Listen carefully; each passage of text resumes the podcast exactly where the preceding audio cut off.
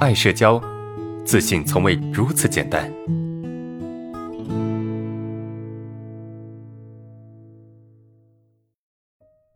老师你好，我马上该上大学了。高中一直没有朋友，很多时候都是自己一个人。在学校的时候呢，都不怎么主动找他们说话。放假时经常很羡慕朋友们出去聚餐，自己只能宅在家里面，感觉自己长时间不社交，反应都变慢了。呃，没有朋友，很多信息都不知道。呃，暑假大学应该怎么样去锻炼自己呢？好，这是一个什么？这是一个大学，这是一个即将啊，是一个刚高考完之后的这个高中生。那我想问一下，现场有没有同学是高三的？他即将面临大学的这个环境，有没有？有没有同学是类似的情况？我当时有社恐的时候是在高三，我在即将去上大学的时候，我也很焦虑啊，我也很担心，也很焦虑，说，呃，我有没有能力去应付大学的生活，对吧？我也很担心到那个新的环境，大家不喜欢我，那怎么怎么办呢？到暑假应该怎么样去锻炼自己呢？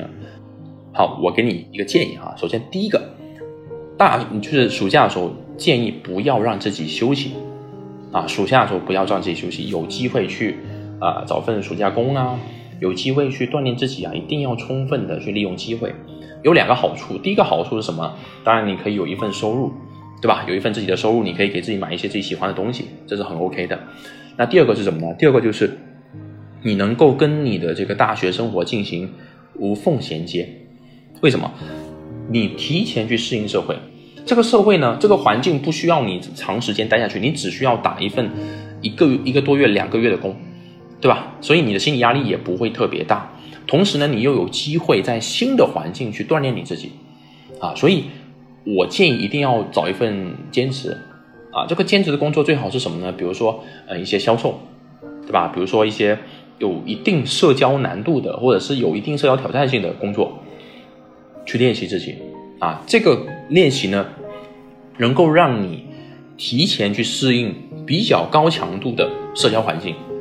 反正你也没什么事情干嘛，我们就锻炼自己。然后这个过程中，我们要有的心态就是，我就是在练习自己，我就是在锻炼自己的这种社交能力啊，我就在锻炼自己的这种与人相处的能力，对吧？处不处得好两说，但是我就是在不断的去训练自己。我觉得这个是一定有帮助的，啊，是一定有帮助的，同学们，呃。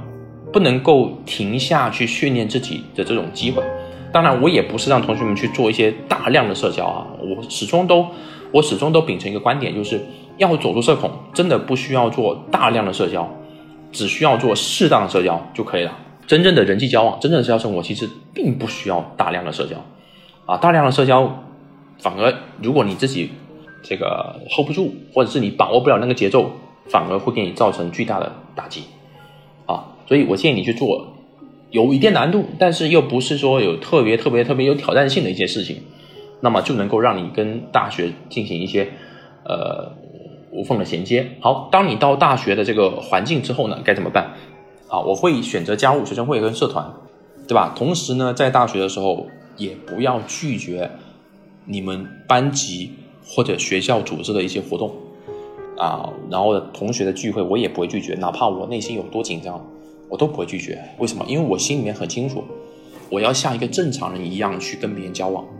我并没有要求自己要做多大的社交啊，天天去吼啊喊啊，没有，不需要。但是你得让自己像一个正常人和普通人一样去做人际交往，因为这样子你才会慢慢变得更健康。我们说的是心理健康哈，而且适当的提高一点难度是好的。那我这么做的好处是什么？第一个，我认识了大量的人啊，学生会的呀，社团的啊，然后兼职什么什么，我都认识了很多人，认识了很多老师。